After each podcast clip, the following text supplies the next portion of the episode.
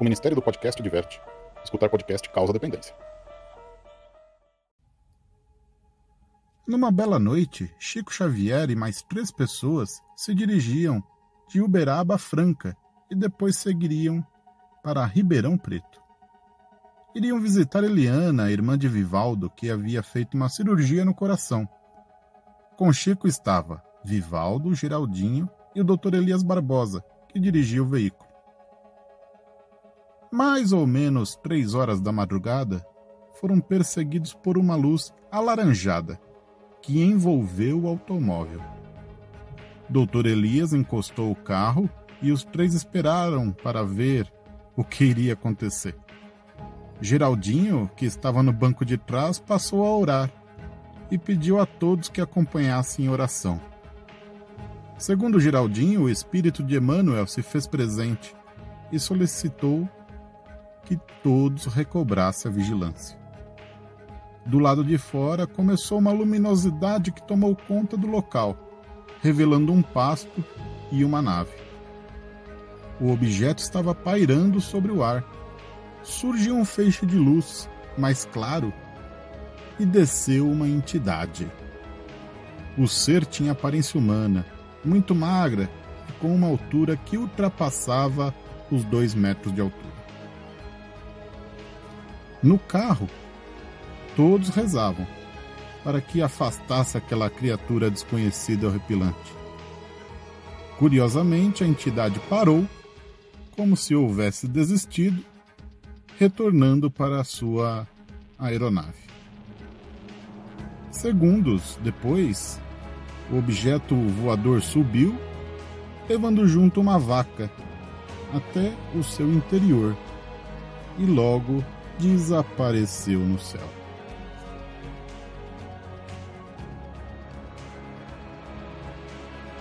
Nossa humanidade assiste neste momento a mais um lance dramático da corrida espacial, quando a Apolo 15 se encaminha para a Lua. Acreditam os mestres espirituais de Chico Xavier se ainda em nossa atual civilização o homem poderá entrar em contato com civilizações de outros planetas? Se não entrarmos numa guerra de extermínio nos próximos 50 anos, então nós podemos esperar realizações extraordinárias da ciência humana partindo da Lua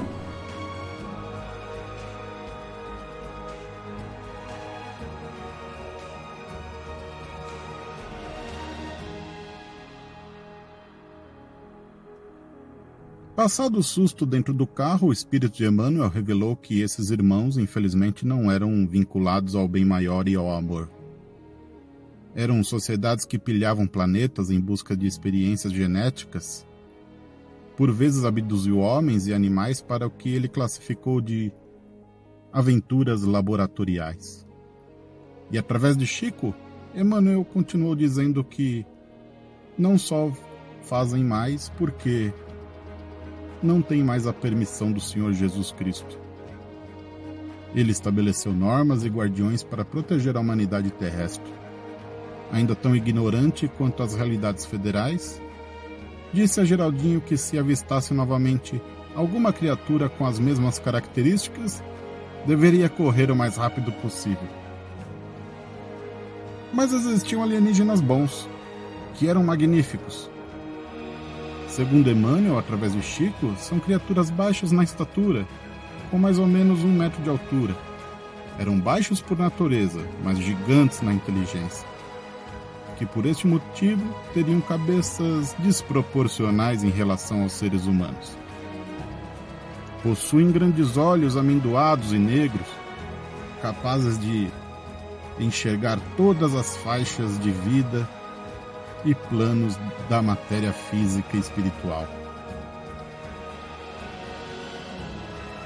Emmanuel continuou dizendo que não possui nariz nem orelha e sua boca é apenas um orifício. Os sistemas fisiológicos são muito diferentes dos nossos. Não possui intestinos e toda a sua alimentação é apenas líquida. São eficazes em proteger a civilização terrena. pois assumiram uma, um compromisso com Jesus de guiar os homens para o bem.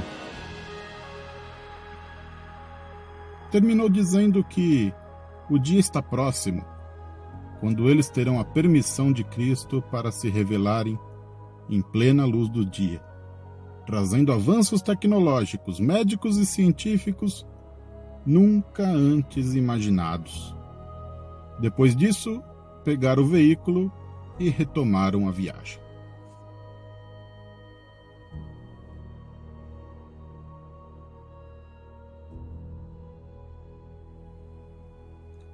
E para comentar essa história, o meu grande amigo Darlan Corral, que junto com alguns outros amigos fundou o primeiro grupo de ufologia de Caçapava do Sul, no Rio Grande do Sul. Foram muitos feitos, vários eventos para a comunidade, como convidados de Santa Maria e Bagé. Batizaram a Pedra do ET, que fica no caminho do ponto turístico da Pedra do Segredo. Fala aí, grande Darlan Corral. Explane para nós a sua ideia.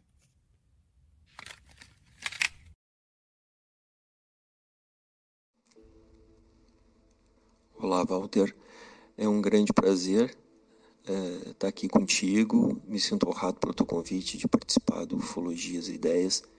Também que sou, sou fã, né? acompanho desde o primeiro dia, desde o primeiro episódio. É, também venho elogiar é, que a cada episódio, a cada, a cada novo episódio, é, estão cada vez melhores, né? A edição, a maneira, o, as linhas que, que, que, que estão se formando da ufologia dentro do podcast. Eu sigo vários podcasts, gosto de todos e vejo que o nível está sempre elevado. Isso é muito bom para quem é aficionado, né? Então é isso aí. Eu mando um abraço para todo o pessoal que escuta podcast aí. Né? Eu sei que tem até de vários países né, que também acompanham. Muito legal essa integração. E, e eu vejo que todo o pessoal de, vários, de, de várias linhas de ufologia estão aí e eu acho que nenhuma está passando por cima da outra, é uma verdadeira união, acho para quem gosta é um prato cheio, né? E eu tô aqui só escutando, esperando sempre o próximo episódio. Mas é isso aí, meus parabéns, é um grande prazer estar aqui. Um abraço para todo o pessoal aí que escuta. Meu nome é Darlan, sou gaúcho, nascido em Santana do Livramento, na divisa com o Uruguai, com Rivera. Pezinho um lá e outro cá. Adoro o Uruguai também, é um país que é muito bom. Enfim, são nossos irmãos. Então, olha, aconselho quando puderem passear, quando puderem curtir, o Uruguai é um prato cheio, ok? Me sinto honrado pelo assunto também, agora que o Walter me, me chamou, né? E é esse fato do Chico Xavier, né? Eu, para mim, não tenho nem que dizer sobre esse grande homem, né? Porque adoro, leio muito sobre ele, a, a maneira de comportamento desse homem, do exemplo desse homem, enfim, é, não tenho muito que comentar sobre isso, sabe? Mas o fato que aconteceu é que eu achei fantástico, sabe? Eu tenho muita mania de seguir sinais, então assim, o que me acontece é aquele rebatimento para uma outra coisa, algo que muitas pessoas comentam que você vê assim muitas pessoas dizendo, bah, furei o pneu e fiquei aqueles 10, 15 minutos parado e 10, 15 minutos para frente aconteceria alguma coisa. Recebi um sonho que eu não vou viajar de avião nesse voo, vou em outro.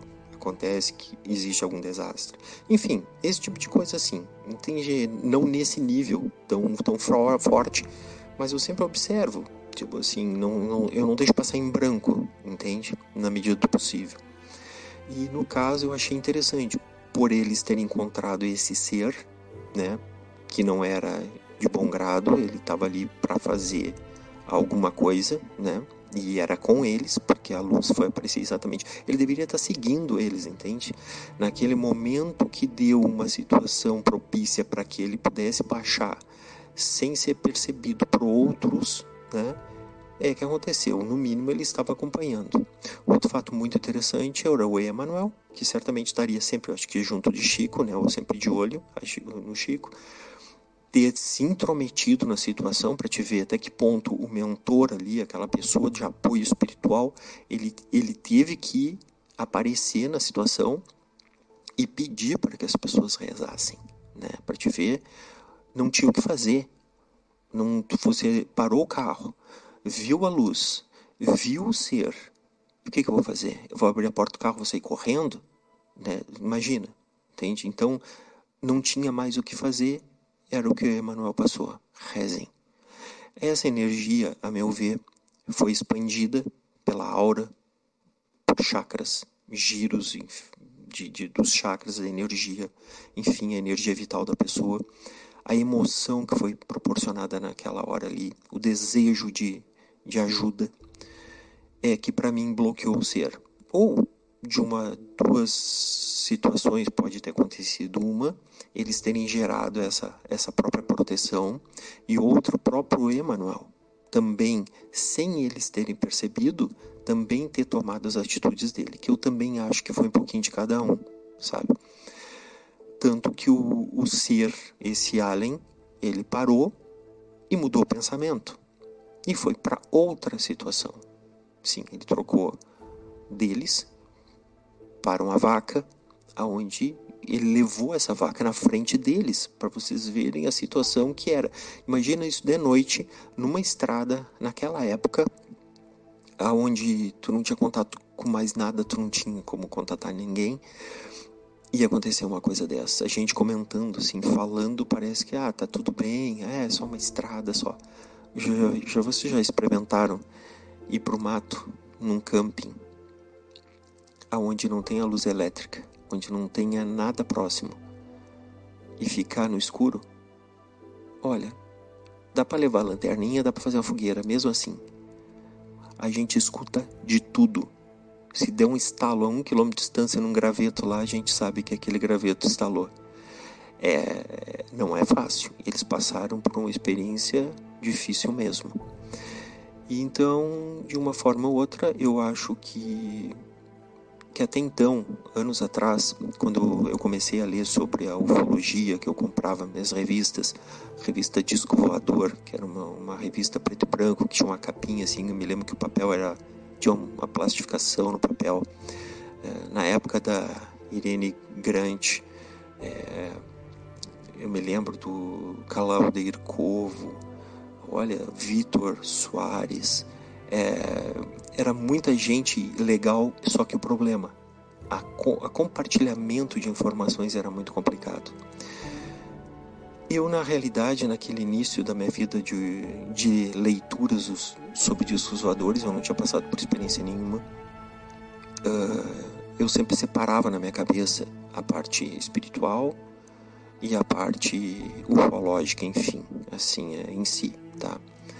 Uh, isso foi se moldando, foi mudando. Eu me lembro que muitas eu, participei de alguns eventos até na cidade de Santa Maria, Rio Grande do Sul, que foi perto dos anos 2000. Uh, ah, que eu tenho começado a ler deve ter sido lá para os seus anos de 78, por aí. Que eu comecei a comprar algumas coisas e tentava ler o que eu podia.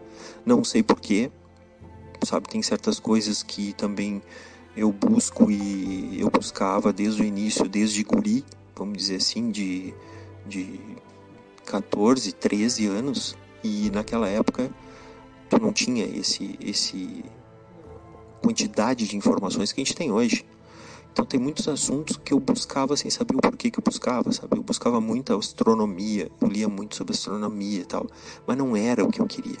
Porque na realidade a astronomia era o ponto que eu mais conseguia ler, né? E comprava aqueles atlas celestes do Rogério Mourão, uh, ali algumas coisas de Isaac Asimov. Eu gostava dessa linha assim. Até eu chegar à revista Disco e também a revista UFO. Aí tinha a revista Planeta, tinha. Olha, tinha, tinha uh, algumas publicações que quando eu chegava na banca eu já me chamava atenção, já pegava. E eu sempre separava a parte espiritual da parte física, assim, né? Da, da parte da ciência, vamos dizer assim, entre aspas.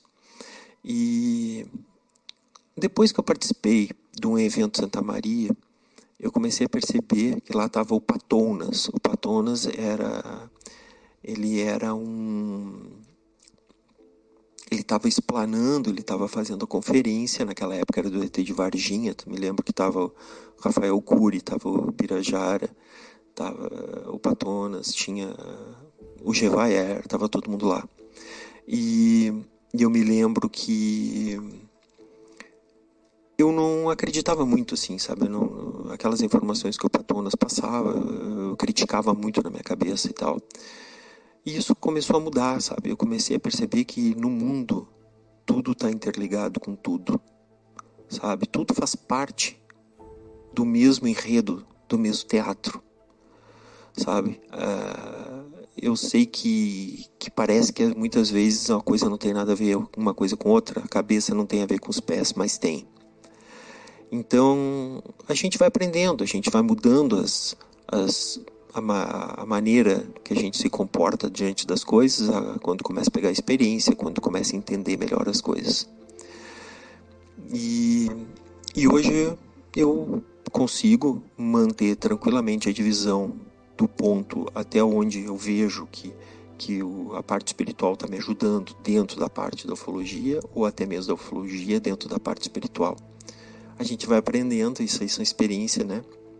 Mas também respeito a todo mundo, né? Afinal de contas, uh, viva a diversidade, viva os pensamentos diferentes, vivam as pessoas diferentes, porque graças a isso, uh, as coisas diferentes, as pessoas diferentes que existem no mundo, é que dá essa perfeição, porque exatamente a diferença é que nos leva a crescer. Eu tenho um lema para mim que não é a competição a melhor coisa, sabe? A melhor coisa é cooperação. Se as pessoas se cooperassem, as pessoas se ajudassem, o mundo seria muito mais fácil. É quase um pensamento utópico, né? Porque a gente vê tanta coisa errada, tanta tanta coisa por se fazer, tanta coisa que se deixa de fazer. Mas enfim, uh, eu penso também que muitas pessoas, no caso aí do que aconteceu com o Chico, na parte da oração, uh, as pessoas, muitas, se perguntam uh, como que eu vou orar? Eu não sei orar, eu não sei rezar, eu não sei pedir, eu não sei fazer nada. Minha opinião é uma conversa.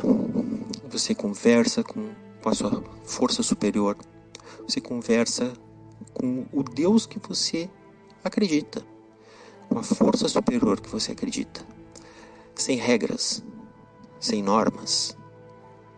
Coloca a emoção, Coloca o coração naquilo que você está pedindo, ou no seu agradecimento, porque nem só se pede, a gente também agradece.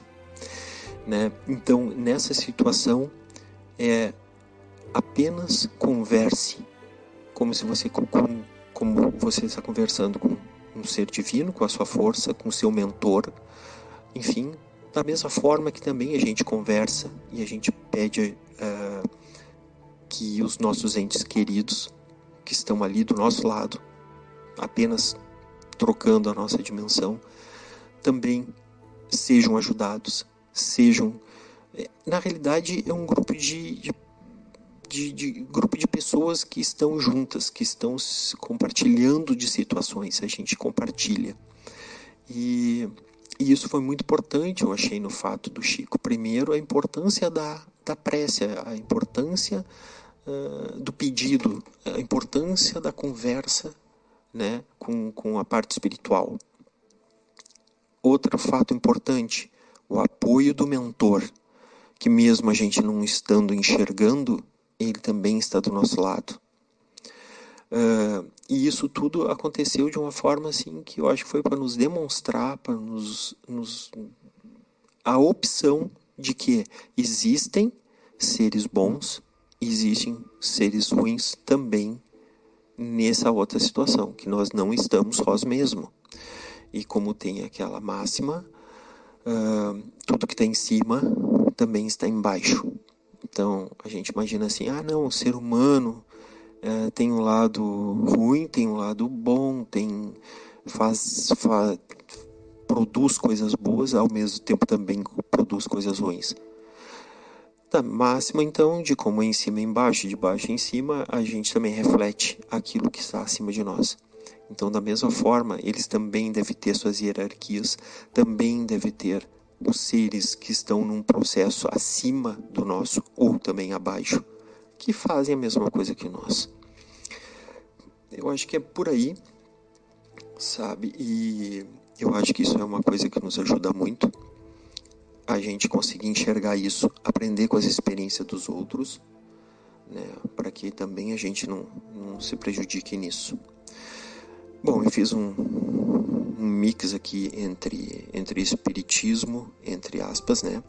E também a, a parte ufológica. Eu acho que foi um ponto que misturou, né? Eu acho que foi, foi muito válido, né? E, e é uma coisa que eu acho assim importante para todo mundo, sabe? A pessoa não acredita, isso, aquilo, tá tudo bem. Todo mundo tem direito né? de, de ter suas crenças, de enfim. O que eu penso apenas é que o outro lado está nos esperando. É só isso que eu penso, sabe? Eu digo assim, do outro lado é onde as nossas produções hoje, a gente plantou batata, a gente vai colher a batata lá. Entende? Então são coisas assim, é o meu pensamento assim diante de todo esse processo.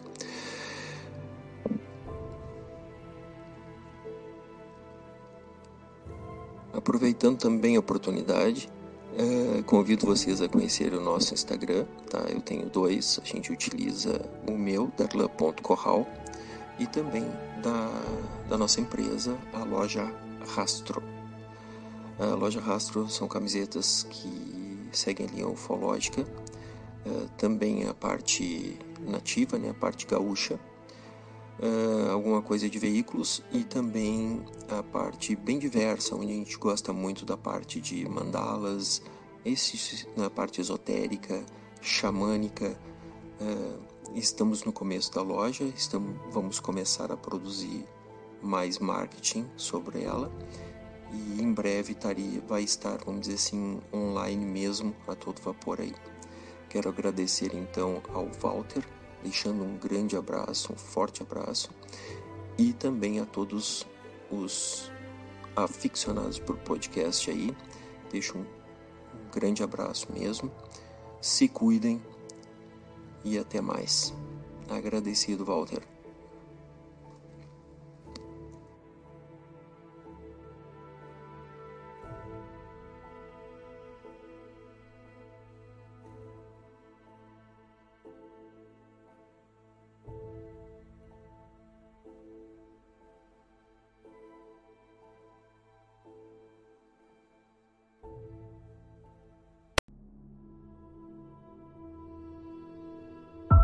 Este episódio contou com áudios de Scott Buckley.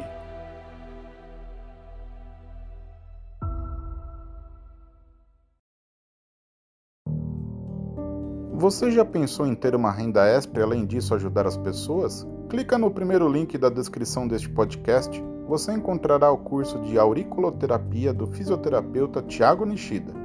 Curso EAD 100% online, apostila em PDF, 78 videoaulas, um ano de acesso gratuito à plataforma e com certificado. Satisfação garantida ou seu dinheiro de volta. Comprando este curso, além de sua evolução pessoal e profissional, você ajuda este podcast a crescer com mais qualidade e conteúdo.